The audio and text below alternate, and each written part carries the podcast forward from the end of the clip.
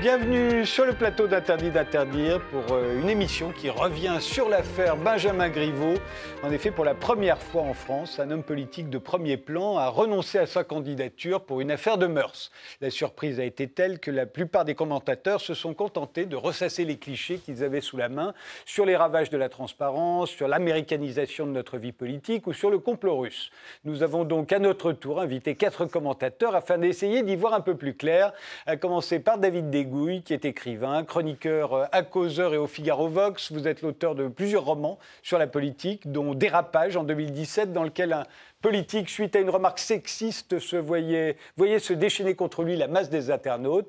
Et puis il y a Leur guerre perdue aux éditions du Rocher sur les souverainistes, dont vous étiez venu parler dans cette émission la saison dernière. Alors si vous deviez résumer cette affaire, Griveaux, en quelques mots, euh, David Degouille, vous avez vu quoi, vous, là? Un pas de plus vers la euh, crétinisation de notre vie politique, vie politico-médiatique. Euh, c'est euh, et un pas de plus vers la, fin de la vie privée, non seulement pour, pour quelqu'un comme Benjamin Griveaux qui est exposé, mais, mais aussi pour, pour d'autres. Ce n'est pas la première fois, il y a des gens, je pense à un couple qui dirigeait un, super U euh, dans le sud de la France, qui, euh, ou dans le nord de la France, plus exactement, euh, qui a vu, qui a été licencié parce qu'on avait retrouvé une photo à la chasse cinq, ans avant. Une chasse en Afrique. Hein, une chasse en Afrique, pas un braconnage, hein, mais tout à fait légal. Et, et, voilà, ils ont dû partir. Donc c'est pas seulement Benjamin Griveaux, c'est tout le monde qui est menacé par ça. Caroline Mécari, avocate au barreau de Paris, spécialisée euh, dans le droit de la famille, euh, des familles monoparentales en particulier. Vous avez été une des pionnières. Vous militez d'ailleurs euh, pour les droits des LGBT. Alors vous, vous l'analysez comment? Vous avez vu quoi dans, ce, dans, ce, dans cette affaire? Bah écoutez, je pense que j'ai vu, vu, plusieurs choses. La première, c'est que je rejoins ce qui vient d'être dit, c'est-à-dire qu'on a franchi un pas supplémentaire dans une espèce de, médiocrité dans la politique. Mais j'ai aussi vu euh, une manière de réagir d'un homme politique qui aurait pu être différente si sa situation n'avait pas été aussi euh, euh, j'allais dire, aussi peu engageante dans la, campagne, dans la campagne des municipales à Paris. C'est-à-dire que je pense que si M. Griveaux n'avait pas été aussi bas, il aurait parfaitement pu assumer d'une certaine manière de rester, en, de rester en poste, en fait. J'en suis à peu près certaine. Il y a plusieurs manières de présenter les choses. Parce que dans cette sextape, il n'y a rien d'illégal qui n'ait été commis. Il y a la problématique de sa vie privée, c'est-à-dire le fait qu'il est marié, mais c'est quelque chose qui pouvait être réparé euh, par un comportement euh, à l'américaine, là pour le coup, et d'assumer euh, simplement le fait de, présenter les choses autrement, justement dans la force et dans la vigueur, en fait. Non, mais je, le dis, ça, vous fait sourire, mais c'était parfaitement assumable. Donc il y a, eh bien, il y, a, deux aspects, en fait. Il y a cet aspect dont on va effectivement plus loin dans, j'allais dire, le pas la, l'atteinte à la vie privée, quoique hein, c'est quand même les hommes politiques et les femmes politiques qui ont commencé à mettre le doigt dans l'engrenage euh, avec ces euh, euh, reportages dans Paris Match et ailleurs, où ils, se mettent en scène comme, étant Madame et Monsieur tout le monde, et on arrive à cette extrémité. on arrive à cette extrémité. Didier Meisto, vous êtes président de Sud Radio, euh, une station sur laquelle vous intervenez régulièrement et vous publierez le mois prochain euh, Passager clandestin aux éditions du Diable Vauvert. Alors vous, vous avez vu quoi dans l'affaire Griveaux J'ai vu un miroir, un miroir tendu euh, à notre société. Jusqu'à présent, on avait des miroirs sans teint, et parce que les hommes politiques s'empressaient de, justement derrière de, de mettre un certain nombre de d'artifice pour pas qu'on voit. Et puis là, maintenant, de concave, il est devenu convexe. Et maintenant, il réfléchit très bien, le miroir. Donc après, on peut être sur un jugement moral, mais simplement, il dit, il y a un homme politique, il y a un certain nombre de choses. Et puis, les réseaux sociaux ne sont qu'un outil. On tend un miroir et on dit, ben voilà, regarde-toi dans toute ta splendeur, ta misère, ton horreur, ta grandeur. On peut qualifier tout ce qu'on veut. Mais on est, dans cette, on est dans un changement de paradigme, pour moi, c'est la société euh, des réseaux sociaux, etc. Je ne vais pas verser une larme parce que les hommes politiques les ont beaucoup utilisés, les ont beaucoup instrumentalisés pendant la campagne présidentielle, notamment, je rappelle Ismaël Emélien, qui venait sur le plateau de France 5 devant Patrick Cohen dire que la règle sur Twitter, c'était d'avoir des faux comptes. Moi, je l'ignorais. Moi, j'ai un vrai compte, un nom, un prénom, ma fonction, ma photo. Euh, et puis, je rappelle euh, au hasard, comme ça, que le président de la République a 4 millions, je crois, de followers, dont 40 à 60% c'est pas bien, sont des faux followers, des robots, etc. Donc, je ne crois pas du tout à la candeur, je ne crois pas du tout à l'accident. Je crois à beaucoup de légèreté et d'inconséquence. Et simplement, cette société renvoie une image privé-public, je ne sais pas bien. Quand on a un peu l'habitude des réseaux sociaux, d'Instagram, on fait un petit peu attention à ce qu'on fait. Je ne suis pas du tout sur un plan moral, mais c'est simplement un miroir tendu à notre société qui nous permet de, nous voir et de nous regarder. Ludovic Delaherche, vous êtes entrepreneur, digital spécialiste, euh, expert en communication. Vous préparez un livre sur l'indécence en politique aux éditions Don Quichotte. Alors vous, vous y avez vu quoi? Euh, J'y ai vu en fait un concentré de Macronie, parce qu'on a euh, un activiste artiste qui en fait est un macroniste pur. En réalité. Ah bon? Euh, mais oui, parce qu'en fait, il ne faut pas oublier que la Macronie a publié une, loi, qui est la loi Pacte, dans laquelle il y a une disposition qui s'appelle Name and Shame, qui incite toute personne qui, connaît un, qui, a connaissance d'un comportement inapproprié d'une entreprise à la nommer publiquement pour la recouvrir de honte ce qu'a fait cet artiste, c'est l'application de la loi Pacte euh, à la vie politique. Donc c'est un pur macroniste. Vous êtes d'accord, euh, euh, Caroline? Non, mais c'est juste, effectivement. Enfin, on peut l'analyser comme ça. C'est le miroir, et comme vous le soulignez, c'est le miroir de, notre de la société dans laquelle on est. En face, on a un responsable politique qui est un pur représentant de, de la Macronie au pouvoir, c'est-à-dire irresponsable, vaguement débile et, et, en plus très arrogant, parce que la problématique de la vie privée, quand même, est centrale sur ce sujet quand un, candidat met un argument de la vie privée comme argument de campagne. Donc ça devient un argument public car politique. Euh, il a marqué dans ses tracts de campagne et dans ses matériaux de, campagne, c'était un mari rêvé. C'est écrit noir sur blanc dans toutes ses communications et c'est un argument pour voter pour lui. Donc, ben, en face, on a un activiste qui a une preuve vidéo que c'est faux, il fait le name and shame, euh, le balance pour dire Ah, attendez, c'est faux, parce que quand un argument privé devient un argument public politique, Comment est-ce qu'on peut argumenter Quand un, homme politique dit Moi, j'ai telle vision de l'économie, vous pouvez contre-argumenter en disant Je ne suis pas d'accord. Là, pour contre-argumenter, comment fait-on? Soit on disqualifie le discours en disant ça n'est pas pertinent, soit il faut aller puiser dans la vie privée pour pouvoir contrer un argument qui est opposé par un, dirigeant politique. Et une grande immaturité qui est la vision anglo-saxonne quand même, qui disent que quand on est porte-parole du gouvernement, on ne fait pas ça en fait, et que c'est pas plus mal s'il n'est pas en responsabilité. Euh, Didier Maissot Oui, je me souviens d'ailleurs, ça m'y fait penser, au printemps de l'année dernière, au moment où les Gilets jaunes se faisaient éborgner, vous aviez euh, un certain nombre, c'était au lendemain d'un acte très, euh, très violent, où il y avait eu deux éborgnés. Vous avez M. Griveaux qui, avait tweeté lui-même son interview euh, extraordinaire comme un événement dans, dans Gala. On a, donc il faisait un peu de teasing, etc. Le lendemain, on, on découvre l'interview, on apprend qu'il est dans le couple, c'est lui qui descend la poubelle, qu'il a deux enfants et qu'il appelle sa femme chérie. Et qu'il n'arrive pas à vivre de, ses émoluments de député. Est-ce que ce n'est pas de l'instrumentalisation de la vie privée? Certes, mais ce n'est pas incompatible avec ce que, par ailleurs, il, il euh, l'envoyait sur... Euh, ce n'est pas incompatible, mais c'est un peu indélicat. Quoi. Alors, ce qu'on a beaucoup entendu euh, en ce qui concerne ces affaires, euh, qui a été beaucoup commenté, on a beaucoup insisté sur euh, ce serait un signe de l'américanisation de notre vie politique. Benjamin Griveaux aurait été victime du puritanisme. Alors voilà, je l'ai écrit, j'ai demandé à ce qu'on l'écrive en gros. Est-ce qu'on est là dans un cas d'américanisation de la vie politique? Parce que ça a été sorti à peu près par tous les commentateurs. C'est en fait, en réalité. Notre société est l'inverse de l'américanisation, et on pourrait d'ailleurs, c'est bien triste, parce que jamais une classe politique qui érige le mensonge en mode de gouvernement ne pourrait gouverner plus d'un mois aux États-Unis. Ils ont ce ils ne supportent pas le mensonge. Là, on a Sibeth Ndiaye qui dit oui, le mensonge, c'est normal. Castaner, ce matin, est incroyable sur France Inter, et l'ensemble des ministres ont menti devant une, commission parlementaire. Donc, enfin, là, c'est un autre cas. Non, mais la ce mensonge est, est, inaccessible, euh, est inadmissible aux États-Unis. Par contre, on a bien une américanisation de la caste politique au pouvoir. Oui, on a quand même, aujourd'hui, il me semble, la, majorité présidentielle peut-être la plus inculte de l'histoire. Enfin, c'est, Mais là, vous extrapolez aussi. C'est, le Trumpisme, en, tout cas. C'est-à-dire qu'on a des gens assez irresponsables et arrogants. Mais qui ne sont pas à la hauteur de la fonction. Vous savez bien ce qu'on entend par américanisation, c'est-à-dire qu'en gros, on, sait, on se souvient de, pour un certain nombre d'entre nous, on se souvient ce qui est arrivé à Gary Hart en 1988.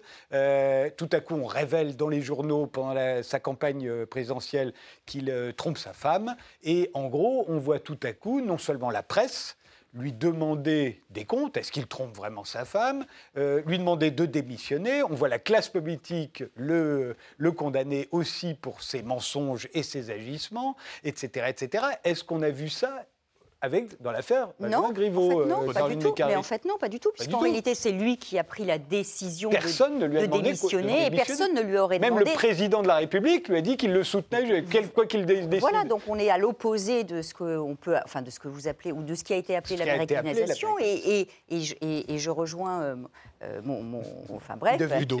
voilà, tout à fait dans, dans ce qu'il dit, c'est-à-dire que en effet, ce gouvernement euh, et sa façon de fonctionner ne pourrait pas euh, se maintenir en place euh, si on était aux États-Unis, parce qu'aux États-Unis, le mensonge est vraiment la chose la plus euh, ignoble et ignominieuse. Mais On vous peut- faites allusion à d'autres mensonges, là, pas aux mensonges Oui, de bien sûr. Non, mais Griveaux si- par rapport à sa, non, par mais rapport bien à sa sûr. famille. Bah, effectivement, c'est-à-dire Voilà. que lorsque vous avez un président de la République qui affirme il n'y a pas de violence policière, il est dans le déni de la réalité, il est dans le déni de ce que. Il y a en ce moment un président des États-Unis qui est souvent dans le déni de la réalité. Bien sûr, mais- on ne le met pas en est- accusation pour autant. C'est vrai, mais d'un point de, enfin, du point de vue des campagnes, euh, quelles qu'elles soient, si, vous, si on découvre que vous, euh, enfin, vous êtes dans une, enfin, aux États-Unis, on est vraiment dans une forme de puritanisme sur la vie privée. Et donc Oui, là, en effet, on voilà. va vous demander Là, des comptes. Oui, et en plus, c'est très intéressant Oui. parce que il pouvait prendre comme point d'appui sa propre situation et rebondir parce qu'il n'a pas démissionné sous la pression populaire. Non. Lui-même, il pouvait. Ni j'ai des, lu- ni des médias, ni, Non. de- Ni ni des électeurs, Ni ni de la classe Voilà, politique. Ni du président de la République d'ailleurs, puisqu'on l'a su après. J'ai lu euh, un, un article où c'était une, une ancienne euh, actrice porno, réalisatrice. Qui dit- oui. voilà. Ovidi qui dit Je trouve a que même- c'était très juste qu'elle disait. Ouais. Elle il pouvait dire, attendez, non au revenge porn, Voilà. c'est-à-dire une vengeance pornographique, etc. Il dit, moi je résiste parce que c'est aussi un mauvais signal envoyé à toutes les victimes qui, de, de, de, de re- de revenge porn. Les adolescentes qui ont leur vie brisée, qui sont filmées dans leur premier rapport sexuel, leur premier zéba, etc., par quelqu'un d'indélicat. Et tout se retrouve. Mais ça brise des vies, ça. Donc il pouvait être là, etc., faire front et Ce dire. qu'a fait Jeff Bezos. Voilà. Oui, Et moi c'est absolument. comme ça, Jeff Bezos je l'assume, je suis pas. Ce qu'a dit euh, d'ailleurs ce On matin, va pas me faire changer. d'une certaine manière, Castaner, mais il a dit en, le- en le manipulant, il pouvait dire mais moi je suis pas un homme parfait, j'ai failli, je m'excuse pour ma famille, pour mon couple, j'ai Voilà, donné exactement. un, spectacle, un spectacle. Ça, ça aurait été assez américain de, de s'excuser, Bah, de ça aurait été la demander pardon. Ça aurait été un peu classe quoi. C'était un peu de voilà. Là, on aurait pu parler d'américanisation. Je, je demande pardon, c'est de Et en plus, il n'y a aucune, alors je m'inscris vraiment en faux, il n'y a aucune américanisation. Je veux dire, quand on voit Mitterrand à- Avec sa- avec sa, sa double vie, à son, à son enterrement, tout le monde, il y a un consensus. Simplement, et c'était il y a longtemps, Bah, déjà, C'était il y a un 96, moment. 96. On, aurait pu depuis faire des progrès dans l'américanisation. Mais Non, pas du mais- tout. Je crois qu'en fait, les Français s'en moquent complètement. Ils n'aiment pas aussi qu'on leur mente. Non pas par puritanisme, mais par parce qu'on a un peu la, la- la philosophie des Lumières, etc. On n'aime pas, on n'aime pas le double jeu. On n'aime pas l'hypocrisie. On n'aime pas C'est l'hypocrisie. c'est plutôt ça. C'est pas fait. du tout du puritanisme. Alors, je David vais- Egoï Là, je vais m'inscrire en faux par rapport à, à mes trois interlocuteurs. Je pense qu'il y a une part d'américanisation, et notamment euh, par la, la montée en puissance de ce qu'on appelle euh, aux États-Unis les social justice warriors, qui, euh, pour qui la cause est au-dessus de tout, y compris euh, bah, euh, euh, des choses comme la vie, pri- la vie privée.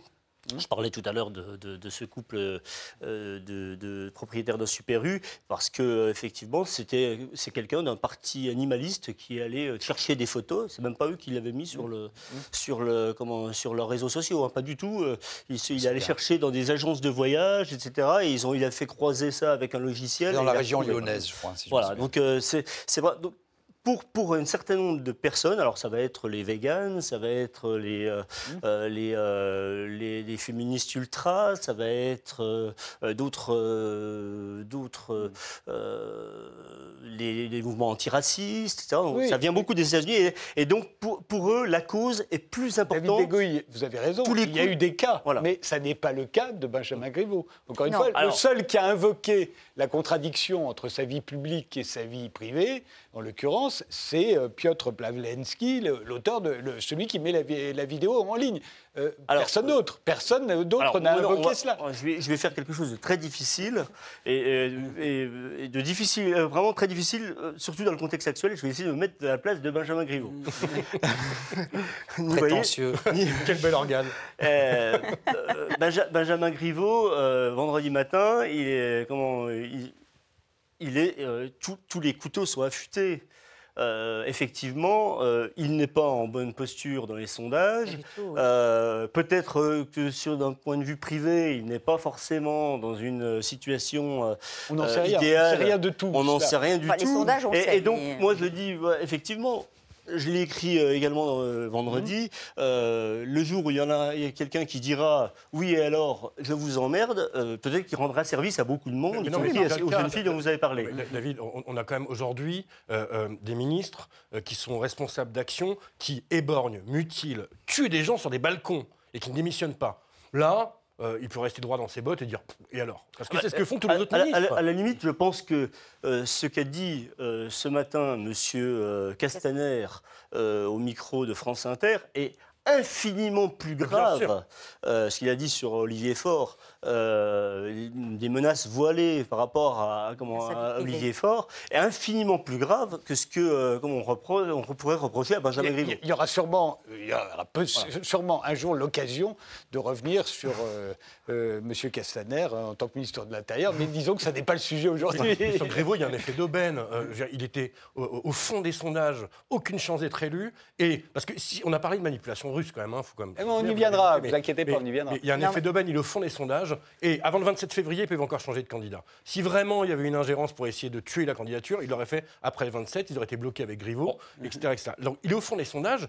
En 24 heures, c'est réglé, il démissionne. On met Agnès Buzyn derrière, avec en plus toute la. On attaque la démocratie. Oh là là, regardez, on essaie de. Ah, nous- vous voulez dire, vous, vous êtes en train de dire qu'en fait, ça, ça, bien ça sûr. profite. euh, bien sûr, Bien ça sûr. ça, ça n'a pas encore été dit par les Ben, Non, mais- ça profite merveilleusement bien. Euh, Mais euh, c'est- le serait- procédé. oui, le de non, c'est le procédé de l'offuscation en sûr. réalité. C'est-à-dire qu'il s'agit de masquer par toute une série euh, d'événements euh, ce qui, ce qu'on veut véritablement.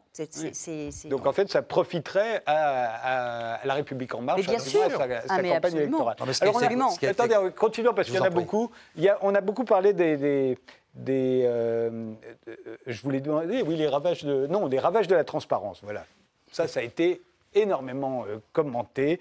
Ce- il n'y aurait plus de frontières entre la vie publique et la vie privée. Euh, alors, est-ce que là aussi, est-ce que l'affaire Griveaux, c'est, ça Non, rentre attendez, dans d'a- ravage de la non, mais, non, mais d'abord, premièrement, quand même, enfin, je veux dire, il était, euh, enfin, je veux dire, quand il a euh, fait cette vidéo, il était ministre, il a, il sait le monde dans lequel on vit aujourd'hui, c'est-à-dire qu'il y a, enfin, il a été d'une imprudence absolument. Oui, ça, on, pourra- il- on non, mais peut parler de la prudence, mais C'est là, une en l'occurrence, imprudence est-ce que, qui est, qui considérable, euh, qui fait que même certains l'ont traité de vraiment de con, tout Oui, simplement. oui, Donc, il n'y a pas de revendication de transparence, Non, mais la par rapport transparence, à si, si vous n'avez pas d'objet, sans mauvais jeu de mots, qui vient s'immiscer dans un univers transparent, vous avez la transparence.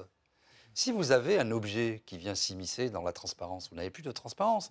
Ce que je veux dire par là, c'est qu'à un moment, si vous ne créez pas vous-même les conditions d'être- dans une situation délicate, c'est pas un problème de Oui, personne n'est venu enquêter sur la vie privée de Voilà. Aujourd'hui, on nous dit, mais la, la transparence à, à outrance mène au fascisme, etc. Mais mais c'est c'est pas, radique de transparence. c'est pas du tout pas- ça. c'est pas la démocratie qui est en danger. C'est un type qui a déconné et qui s'est fait gauler, si je parle vulgairement. Et c'est tout ce que les gens ont compris.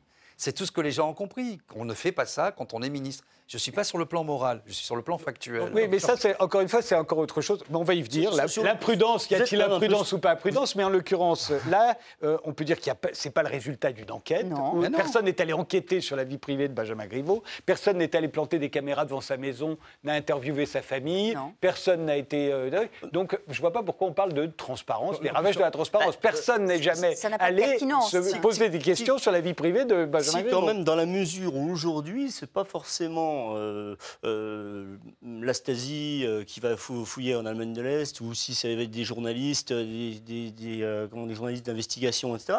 Mais aujourd'hui, avec les smartphones, chacun euh, peut être le, le tyran de son voisin. Absolument. Euh, Oui, mais donc, pas euh, institutionnel. C'est donc- pas institutionnel. Non, non, non, Ce n'est pas oui. dans une Euh, logique d'enquête. voilà. Il n'y a pas de revendication. Il n'a rien fait Oui, mais d'illégal quand- et personne ne lui a rien reproché, à part toujours la personne Je qui crois que la différence, elle est, c'est un mélange des genres.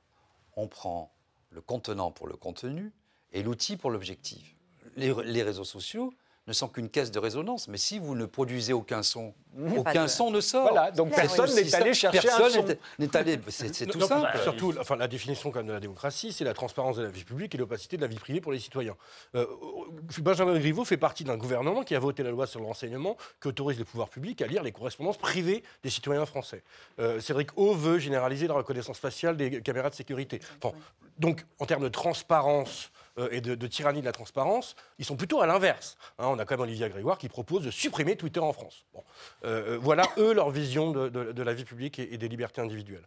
Et sur la tyrannie de la transparence, il fait partie d'un gouvernement et d'un président qui a vendu le renouveau et de la moralisation de la vie publique. Et la moralisation, ça veut dire la transparence. Ils se sont tous fait gauler par la haute autorité à la vie publique de, de la transparence parce que, parce que leurs déclarations sont fausses. Et là, en l'occurrence, c'est même pas en jeu. L'anonymat n'est pas en jeu non plus. Il n'y a rien qui est en jeu. Non, mais Il- il- On a ça. publié une vidéo, il aurait très bien pu ne pas démissionner. Il a choisi de le faire par lui-même et il n'y a pas de notion de Oui, transparence. il, a, il quand même été victime de comment euh, d'une euh, D'une affaire privée. non non non, non, mais, du, du- du secret des correspondances. Cette, euh, cette jeune fille Qui est une euh, affaire- indélicate. Bien Qui est sûr. donc une affaire privée.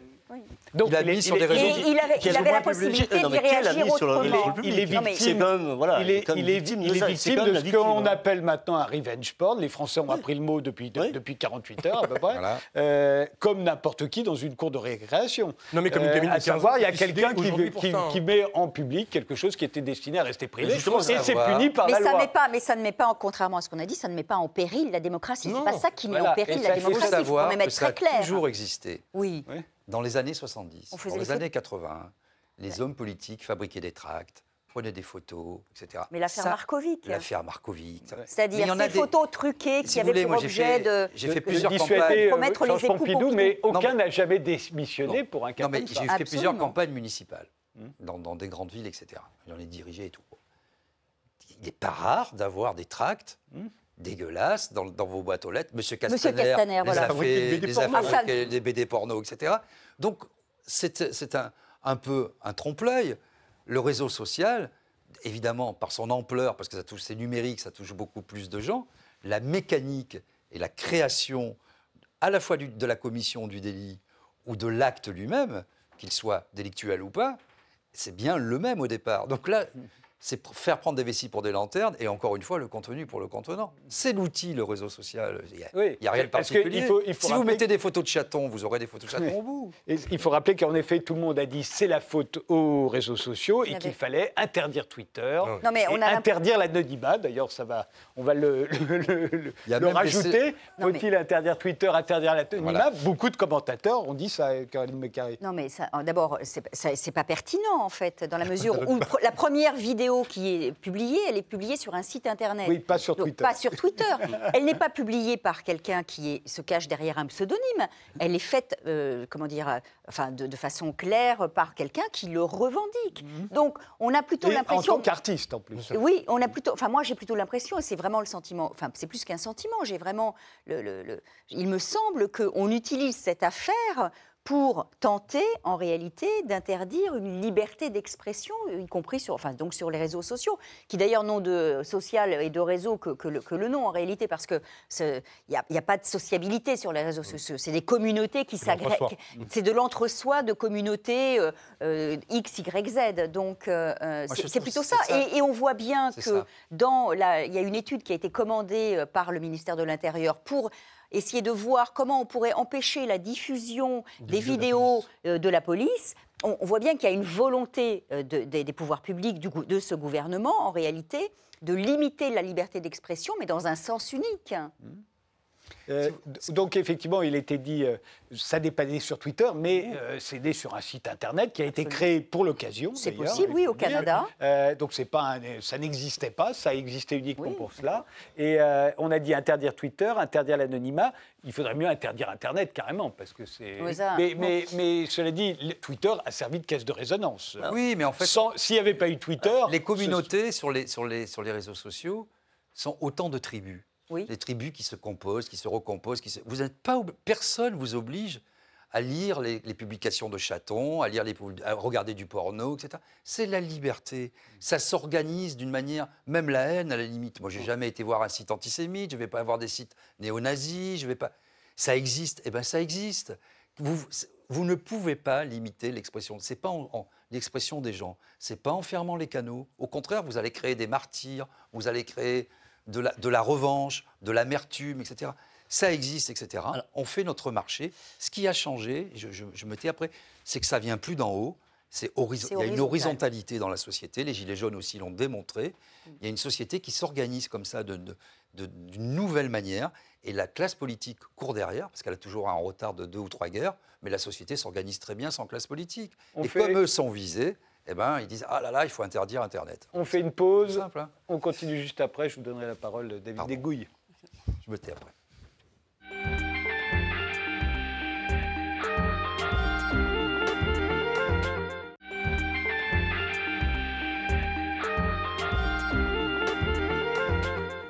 On revient euh, sur tout ce qui a été dit euh, concernant l'affaire euh, Benjamin Griveaux avec David Degouille, avec Caroline Mécari, Didier Maisto et Ludovic Delaherche. On en était à il faut interdire Twitter et il faut interdire l'anonymat. Ça a été répété par plusieurs personnes, y compris très haut placées. Euh, alors comme vous l'avez dit, ça n'a pas- ça n'est pas né sur Twitter, mais ça a été relayé par Twitter, mais ça n'a pas été relayé par des anonymes, ceux que l'on accuse aujourd'hui d'avoir relayé euh, cela euh, euh, ne l'ont pas fait sous l'anonymat. Et David Degouille, la parole était à vous. Alors, sur Twitter, je ne vais pas être objectif parce qu'effectivement, c'est un réseau que j'ai quitté au mois d'août et, je l'ai annoncé dans une tribune au Figaro. euh, parce que je pense effectivement que ce, ce, euh, euh, ce réseau est toxique. Alors, toxique, il l'était pour moi, parce qu'il était chronophage. Vous ne pouvez pas savoir le temps que j'ai On a fait une émission ici qui s'intitulait Euh, Twitter rend-il fou Alors, voilà. donc, euh, Euh, il est euh, comment euh, Il est chronophage, mais il est aussi il, euh, par le jeu des algorithmes. Par le jeu des algorithmes, euh, si vous voulez, au début, Twitter, il y a 10 ans, vous aviez votre timeline et vous aviez, c'était chronologique. C'est-à-dire que vous aviez le dernier ami. euh, voilà. Il y a 4 ou 5 ans, 6 ans, je ne sais plus, Ils ont modifié. ils ont changé et ils ont organisé ça pour vous inciter à tweeter. C'est-à-dire qu'on va dire qu'en gros, il va y avoir 80-90% de choses qui vous confortent dans votre idée, Oui, oui. qui vous radicalisent, et puis il y aura 10% de, de tweets qui vous agacent. Tous ceux qui sont entre les deux, qui pourraient vous faire, éventuellement vous faire réfléchir, vous faire, euh, voilà, vous faire euh, bouger sur votre position, ceux-là, on les élimine parce que ceux-là, ils vont pas. euh, Si vous réfléchissez, vous que pas. L'algorithme est assez intelligent pour faire Voilà. la différence Donc- entre, euh, entre Donc, deux. donc, pour- pour- et, et du coup, voilà, on, on a euh, une espèce de On est manipulé. de, de, de, de cours. J'avais comparé ça à la cour du film ridicule de Patrice Lecomte, où euh, il faut absolument euh, humilier quelqu'un, etc. Donc, pour moi, il est très pernicieux, et c'est pour ça que j'ai quitté, que j'ai encouragé les gens à le quitter, et surtout les politiques. Euh, Vous, vous voilà. voyez, donc en fait, on peut faire un choix de ne pas aller voir Tout à fait. Twitter, de, Ah de ne bah, pas y être. ah, maintenant, si de- les gens m'insultent, maintenant, je ne le sais plus. vous, vous- tranquille. Euh, Néanmoins, est-ce qu'il faut, faut-il l'interdire pour autant non, pas du tout. Et, alors, et en plus, l'anonymat, là, je suis, je, vais, re- je suis tout à fait d'accord avec, euh, avec ce qui a été dit jusqu'à maintenant. Euh, l'anonymat n'est pas en cause. Et justement, ce que j'ai observé, et, et ce qui m'avait d'ailleurs, euh, euh, qui avait été un des ressorts de mon roman Dérapage, que vous avez eu la gentillesse de, de- de rappeler en début d'émission, euh, c'est que, en fait, les, les, les, c'est pas les plus, les plus dangereux, les anonymes. hein. Pas du tout. Les anonymes, ils ont 4-5 followers. C'est- rien. On s'en fiche qu'il y a un- quelqu'un qui est anonyme qui vienne vous insulter. En revanche, quand vous avez quelqu'un qui vend votre peau, qui demande votre peau, puis qui est journaliste sur la place de Paris, etc., puis qui Oui. vous dit que vous avez etc., euh, et puis qu'il a 50 000 followers, c'est pas la même musique. Donc, euh, c'est pas du tout l'anonymat qui est en cause, pas du tout. Et il faut, faut absolument pas revenir là sur l'anonymat. Je connais même des ministres qui, euh, qui ont écrit des livres euh, comment, Sous pseudonyme. sous- sous pseudonyme, mais ils ont tout. Ludovic Delarche, vous vouliez ajouter quelque chose Euh, euh, en- en, en l'anonymat, fait, surtout, bon, un, l'anonymat est surtout pas en cause. Et puis, c'est bon, de- de- euh, d'une débilité sans fond de, de- de penser que c'est une solution. Évidemment, c'est évidemment une atteinte aux, libertés individuelles. Et puis surtout, c'est pas le fond du problème. Le fond du problème, c'est la vie privée. Euh, on a, euh, euh, alors sur ce plateau, on a tous plus de 30 ans, sauf Caroline, mais euh, euh, une, vision de la vie privée qui correspond à notre génération. On a face à nous des gens qui ont 25-30 ans, qui ont grandi et ont construit leur vision de la vie privée avec trois grands mouvements qui sont la télé-réalité. Qui est l'exposition et la, marchandisation de la, vie privée, et en plus euh, du spectacle. Euh, deux, effectivement, les smartphones et le développement d'applications qui rapidement nous ont poussé à nous dire qui étaient nos amis, où on était, ce qu'on mange, boit, fume, lit, etc., etc., etc., pour pouvoir le monétiser. Et ensuite, la pipolisation du, du politique, accélérée en France par Sarkozy, et qui n'était pas uniquement sur euh, l'exposition de la vie privée, on, en parlait avant l'émission, sur, euh, on connaissait les femmes de Giscard, mais là, c'est l'instrumentalisation comme un argument politique. Et donc cette génération-là, pour eux, la vie privée n'a pas le même sens que nous. euh, qui sommes un peu plus âgés. Donc du coup, de, de- mettre le doigt sur Twitter, qui en fait n'a aucune espèce, rien à voir dans cette affaire, rien du tout. C'est une messagerie privée cryptée qui est révélée sur un site web. Et il y a, moi pour ma part, euh, deux types qui sont un, député qui est un ancien euh, euh, macroniste, euh, Son Forget, et Laurent Alexandre, qui font des tweets dans lesquels ils mettent l'URL en disant voilà ce qui se passe avec la vidéo dedans. C'est tout. Twitter n'a servi qu'à ça. Donc oui, les choses vont plus vite et se voient plus rapidement. Ce qui fait que pourquoi on veut interdire Twitter, c'est qu'il y a un, un certain nombre d'affaires où les politiques ne bougent pas. Jusqu'à ce qu'il y ait un effet d'emballement, Kevin, par exemple, qui se noie. S'il n'y a pas Twitter, on ne sait pas en fait. Et c'est pas dévoilé et les journalistes ne s'y intéressent pas. Twitter est né aux États-Unis avec la baie de l'Hudson. Quand cet avion se crache dans la baie de l'Hudson, c'est commenté en direct sur Twitter, Twitter explose aux États-Unis. Et il est né en France pour le grand public avec DSK.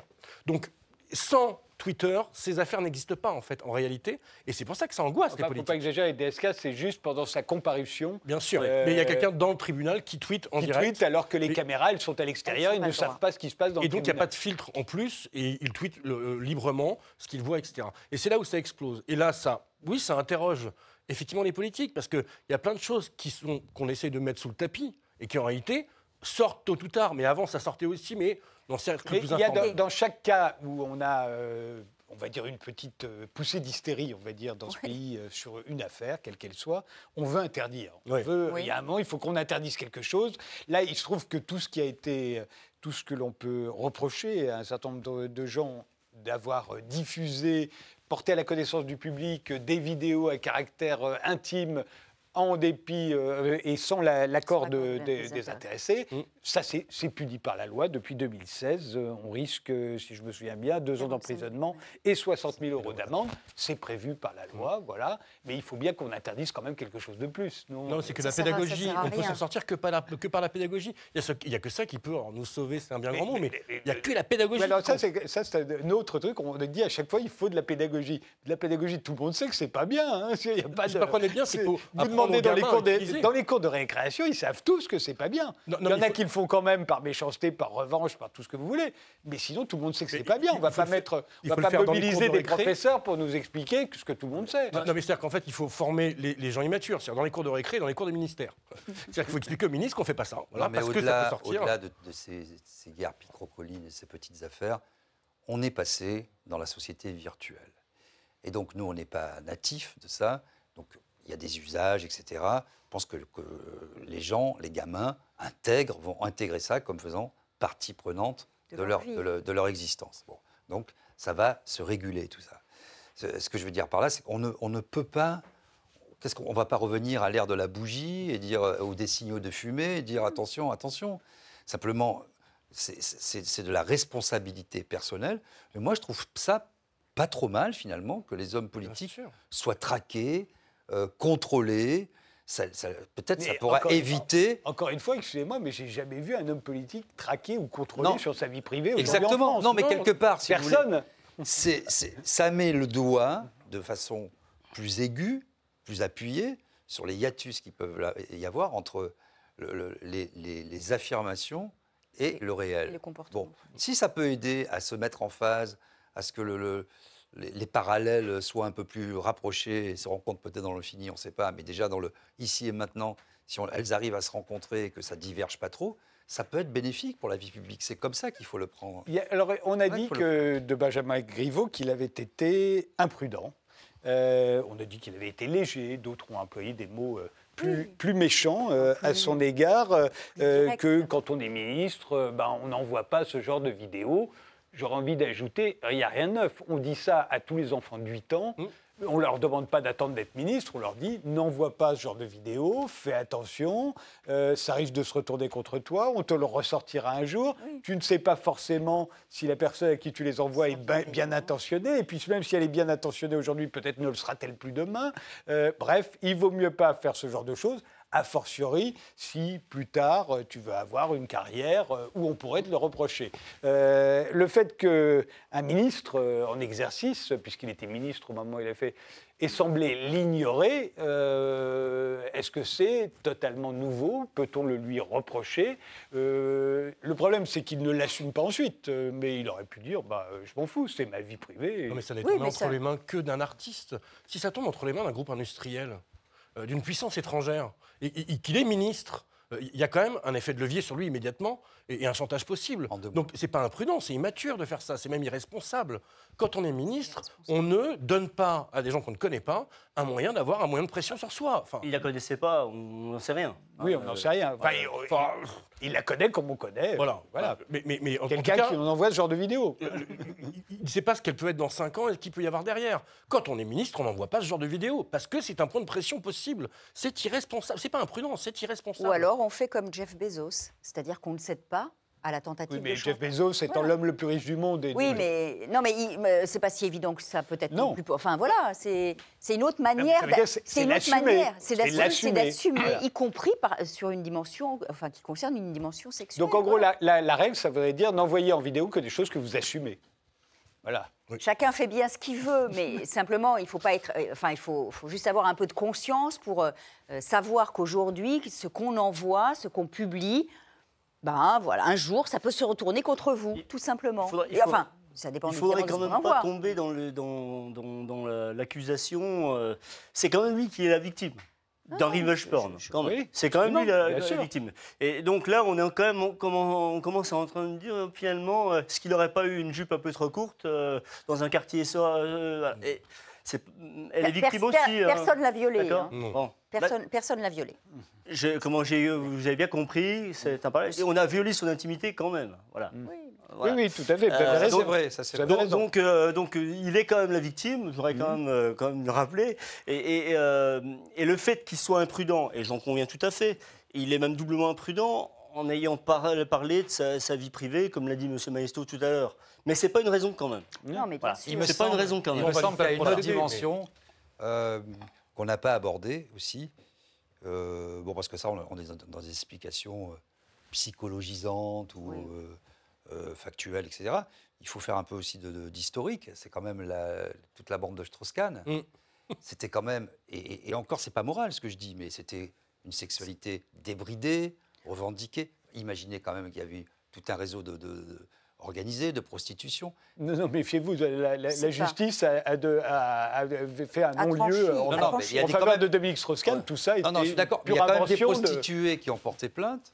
Oui, oui, dans ce réseau, parce, qu'elles étaient violentées. Vous voulez, vous voulez, rappeler tout ça n'a pas tenu pour la justice. Privot est un ancien Strauss-Kahnien qui a grandi dans cet univers-là. Ce que je veux dire par là, c'est que la défense, à l'époque, qui a été assurée, tout le foin qui a été fait autour de ça. Il fallait, il fallait voir, rappelez-vous, replongez-vous quelques années en arrière, la classe, la classe politique, comment à la fois instrumentalisée, mais aussi tous les médias en disant c'est l'image de la France, c'est dégueulasse, c'est un coup monté. Personne s'est trop soucié. Donc il y a eu cet environnement quand même de, de, de, de gens où pour un peu dans la toute-puissance, où tout était permis avant la chute. De permissivité, oui. Il y a aussi ça, quand même. Excusez-moi, vous extrapolez. Euh, un, euh, le fait que Benjamin Griveaux, ce que j'ignorais, ait fait partie des, des, proches de, Dominique Strauss-Kahn, s'il fallait l'étendre à tous ceux qui étaient proches de Dominique Strauss-Kahn, quand on pensait qu'il allait être le prochain président de la République, il y aurait plus d'affaires comme celle-ci qui se... Et deuxièmement, juste j'insiste, euh, rien de tout ce que vous dites n'a tenu devant la justice. Ah rien. Non, mais on ça a été raconté par les médias, ça n'a jamais existé d'un point de vue judiciaire. Elle a été condamnée quand même aux États-Unis. Non, mais on peut tout à fait sur, le mettre de côté Strauss-Kahn. Parce qu'il a payé. À mon avis, on peut tout à fait mettre de ce côté Strauss-Kahn. Ça veut pas. C'est pas pour autant que Benjamin Griveaux n'a pas un sentiment de, il peut faire ce qu'il veut, comme il veut, etc. Reprenons ces déclarations euh, des deux derniers mois. Euh, c'est quelqu'un qui avait une relation charnelle avec les Parisiens, euh, qui disait que d'un de ses concurrents, que les femmes ne se mettaient pas à poil devant. C'est pas lui qui l'a dit, c'est quelqu'un d'entourage. mais c'est pas la même chose. et qui traitait ses opposants de fils de pute. Excusez-moi. Euh, c'est pas quelqu'un qui est tout à fait dans la pudeur et dans, dans- voilà. Donc, Et il disait de Fillon que euh, voilà, quand on veut être président, bah, on a intérêt à être propre, quoi, tout simplement. Enfin, voilà. Oui, Non, Ah, mais c'est clair. oui. Il l'a dit. Enfin, pas il, avait de- dit, il avait dit président exemplaire. Pour être un président Ouais. exemplaire, il faut être un candidat exemplaire. Voilà, exactement. Oui, mais en l'occurrence, euh, l'exemplarité dont il parlait était sur le plan financier, pas sur le plan des mœurs. Et, euh, Bah, et- C'est vrai, mais, mais son et- argument et encore une fois, et encore une fois, j'insiste, mais Oui. en France, et d'ailleurs, aucun électeur, aucun journaliste, ni aucun homme politique ne lui a fait- de reproche. Oui. Non. On peut parfaitement envoyer des vidéos comme celle-ci, y compris dans des relations extra-conjugales, Oui, oui. et être considéré comme exemplaire, parce que pour nous, en Non, France, ça ça. n'est pas incompatible. Ce qui veut donc bien et dire que que rien n'a changé dans ce domaine. Ce qui veut donc bien dire que c'est pas, l'histoire de la sextape qui l'a amené à démissionner, c'est bien sa situation politique dans la campagne présidentielle, dans, Peut-être. dans la campagne Alors, municipale. Et puis peut-être juste, Ouais. je veux pas donner l'impression, parce que là on tourne autour de ça, on donne l'impression d'être un peu dans une morale. Ah non, Encore une fois, tout, c'est pas une pas question de morale. C'est aussi vu la personnalité du bonhomme, etc., qui était quand même assez arrogant, hautain, méprisant avec les gilets jaunes, les Français, les, les, les, les- les factieux, les séditieux, les, gens qui fument des clopes et qui roulent au diesel, etc. Il y a eu ce retour de bâton et une jubilation aujourd'hui quand même Ça, c'est sûr. dans la société française. Ça, on ne peut pas le nier. Donc s'il n'y avait pas eu aussi cette dimension du personnage un peu dans une espèce de morgue et de superbe absolue et permanente, les choses seraient passées beaucoup plus cool pour lui. Je ne suis Et- pas sûr de ça, en fait. Ouais, Ah, non, je ne suis pas sûr de ça. hein. Et alors, Parce qu'en pour- parce pour qu'en le- fait, on- son histoire, on s'en fout. En fait, Très son histoire- sincèrement, son histoire, on s'en en fout. fait, on s'en fout. je Vous voyez ce que je veux dire Ben, elle a- elle a- Vous avez raison. Ah, il, se- il se trouve, il C'est se pas trouve- le problème il se trouve- de- il se- il se trouve que, il se trouve qu'avant, avant, euh, euh, ce, ce jeudi dernier, Oui. vendredi dernier, euh, j'étais, euh, je pense pas euh, forcément politiquement du côté des chroniqueurs, quelqu'un qui avait beaucoup ménagé euh, Benjamin Griveaux. Euh, je, crois d'ailleurs que je, je suis un des premiers à avoir fait un, un texte dans le Figaro Vox euh, sur la fameuse phrase des clopes et du diesel qui avait euh, euh, été un peu virale. Euh. D'ailleurs, d'ailleurs, lui m'avait, euh, lui m'avait contacté à l'époque. Je l'ai dit dans mon article l'autre jour euh, pour, en- pour en parler. Vous voyez, il avait été. euh, Sans vidéo. hein. euh, voilà. Non, non, non. Donc. euh, C'est pas ce que j'ai voulu dire. Donc, donc, donc, Ça. donc, donc, euh, Ça- ça je traduit un je mépris comment- ce, que je, classe. ce que je veux, ce que je veux dire là, c'est que euh, quand on est sur le ring, on tape au-dessus de la ceinture. On tape pas en dessous. Et c'est pas parce que le type vous paraît antipathique Non, mais bien sûr. qu'il ne faut pas prendre sa défense à un moment où il est la victime. Et, Mhm. et- et c'est ce que j'ai fait vendredi. Et que voilà, Voilà, Benjamin Griveaux, c'est pas le type le plus, euh, comment, qui m'est le plus sympathique, mais même là, je pense qu'il a mérité, il méritait d'être défendu sur la, la violation d'intimité dont il a été la victime. Il n'est il est pas question de finir cette émission sans évoquer évidemment le complot russe, Euh, puisque Piotr Pavlensky est passé de artiste provocateur à activiste russe euh, Anti- avec cette affaire. hein. Anti-Poutine. Anti- Voilà. Oui, il était anti-Poutine. Euh, enfin, c'est comme ça qu'on l'a accueilli. euh, on lui a donné de l'asile politique en France. Euh, je rappelle qu'il s'était cousu les lèvres en solidarité avec, les Pussy Riot. S'était enroulé dans du fil de fer barbelé euh, contre, pour protester contre les politiques répressives du gouvernement russe, euh, qui s'était cloué les testicules aussi sur la place rouge. Euh, mais est-ce qu'on est pour autant sûr que tout cela n'était pas euh, fabriqué pour qu'ensuite il vienne en France euh, sous couvert euh, d'être un opposant pour pouvoir déstabiliser le candidat de la. République en marche à la mairie de Paris. Après tout, non, mais ce sont des gens quand même très sérieux qui ont évoqué Non, le complot russe. Je pense que tous Donc, les jours. il n'est pas question de ne pas en parler. Voilà, mais je pense que Vladimir Poutine, tous les jours, depuis une bonne dizaine d'années d'ailleurs, se réveille en disant Mais Griveaux, c'est insupportable, ça va être le leader du monde occidental, et trouvez-moi des stratégies pour l'abattre, parce que cet homme est trop puissant, trop intelligent, son aura va irradier le monde moderne, et on va passer de, la bipolarité au multilatéralisme. Et donc il a mis en place tout le FSB, tous les oligarques qui se sont ligués contre lui et qui enfin l'ont fait chuter après 18 cm d'efforts consentis. Non mais à un moment, à un moment on peut raconter toutes les histoires qu'on veut. Ça ne tient pas la route une demi-seconde. C'est grotesque. Non, mais ce qui est, intéressant, c'est de voir que c'est le, président de la République sûr. qui émet cette hypothèse. Qui met le feu aux Qui poudres. met le feu aux poudres, mais qui n'est, ça n'est pas autre chose qu'une manœuvre de poudres. div- Enfin, pour moi, c'est autre diversion. le diversion. Le C'est. Alain Duhamel. Non, non, mais Oui, mais On bon. On parle des gens vivants. Attendez, excusez-moi, c'est peut-être Alain Duhamel, mais quand le président de la République, quand même le président de la. République, reprend à son compte cette euh, suggestion réellement, c'est qu'on est, on est vraiment dans la enfin, Alors, dans, alors lui, dans- il dans- le camouflage il parlait le plus pas de total. Griveaux. Lui, il explique qu'il parlait bon. des deepfakes, etc. Non, non, mais Oui, c'est oui, grotesque et c'est guignolesque. Mais, mais le vrai problème, c'est que c'est complètement indécent. C'est-à-dire que qu'il y ait une explication, enfin, que n'importe quel politique officiel puisse avancer cette théorie-là, c'est vraiment prendre les gens pour des cons. Et c'est vraiment indécent, en fait. Parce que c'est absolument. Surtout, Piotr, Piotr le type s'est cloué les couilles sur la place rouge. Et on ose dire que c'est un agent de Poutine déguisé. Euh, euh, c'est absolument indécent. C'est-à-dire qu'au-delà de grotesque, C'est- indécent, c'est pas obscène. possible. C'est obscène d'oser dire ça et, et d'essayer de tous ces effets. Et puis après, on a trouvé la parade, c'était l'anonymat. Donc ça tout le monde s'est mis en ordre de marche. Et mais d'abord, ils ont cherché un peu, ils ont tâtonné, mais qu'on puisse même avancer cette idée. Mais quand on est en responsabilité politique, on peut pas faire ça.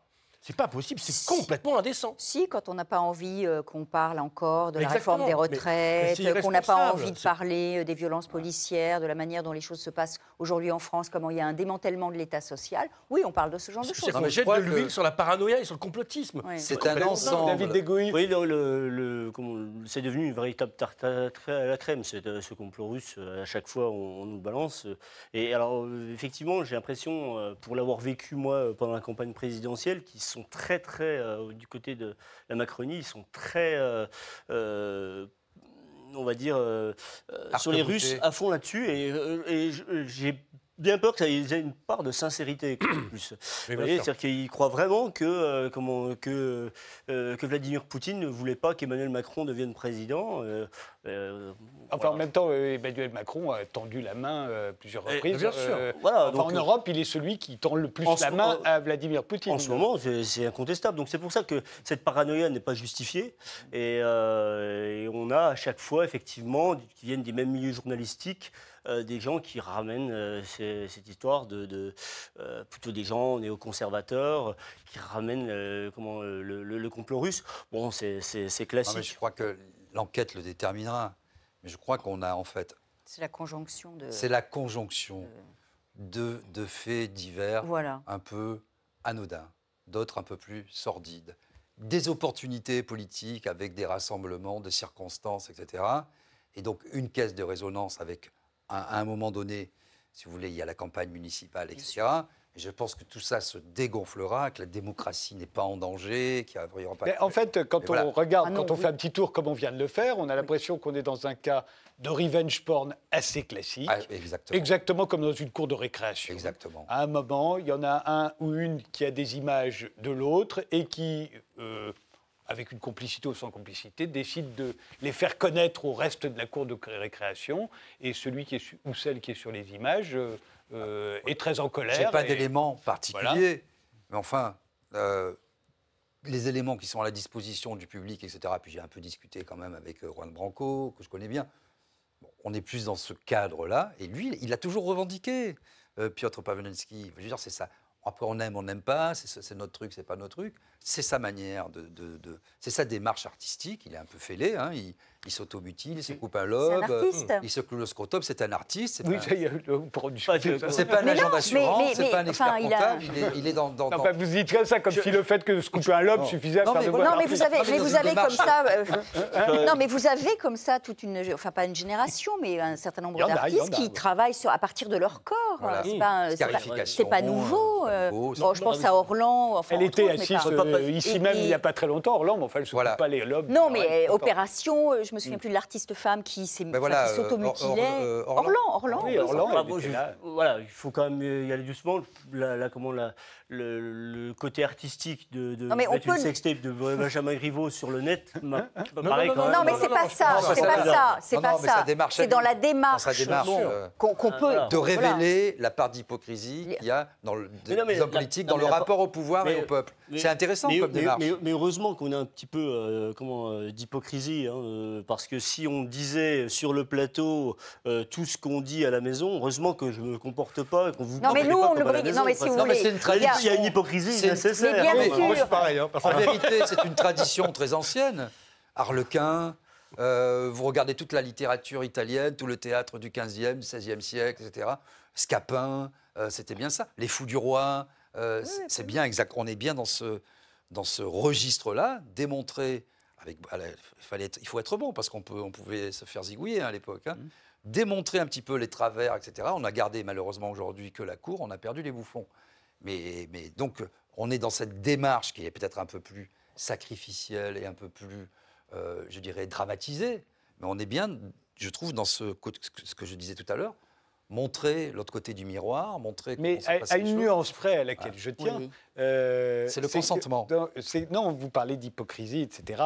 Mais euh, sauf que, en l'occurrence, dans cette affaire-là, personne n'a reproché quoi que ce soit Ah, à Benjamin Benjamin Griveaux. Surtout pas d'être hypocrite. Non. Personne ne lui a tenu a rigueur temps, de, ses, de sa- ses vidéos, ni même de son comportement euh, vis-à-vis de sa femme. Ou de... Personne n'a rien dit. Il y a pas Euh, donc, alors que, alors dans les cas que vous Non, évoquez, il y a toujours un moment où on reproche à l'autre de ne pas être celui qui le dit. Là, ça n'est pas le cas. Personne ne l'a reproché et tout le monde lui a dit vous pouvez très bien continuer, vous devriez continuer. C'est lui seul qui a Mais décidé je de ne pas le pense qu'il faire. a sans doute, enfin je ne suis pas dans la peau de Benjamin Griveaux, Dieu merci, mais je pense qu'il a sans doute anticipé ça et qu'il s'est dit, c'est pas tenable. Parce que quand on l'a vu le lendemain faire sa conférence de presse, j'ai lu les commentaires et j'ai eu moi-même ce sentiment. Beaucoup ont dit, c'est la première fois qu'on le voit humain.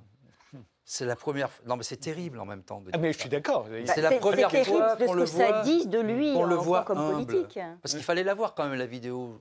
Non, mais Je l'ai- je- que je tout ça vu. soit pénible, je comprends que ce Il y a soit une pénible. manière de faire, c'est pas simplement de la masturbation. Quoi. Il y a aussi une manière. Ça disait beaucoup du personnage. C'était pas. Mais vous extrapolez un peu. J'extrapole pas. Je, je- je- Moi, je ne l'ai pas vu, donc Bon. j'en sais rien. Regardez-la, J'en ai pas la moindre. dire. Non, ça Globalement, les Et donc, par contraste avec le pour lendemain, le lundi, euh, quand il a fait sa conférence de presse, il était touchant.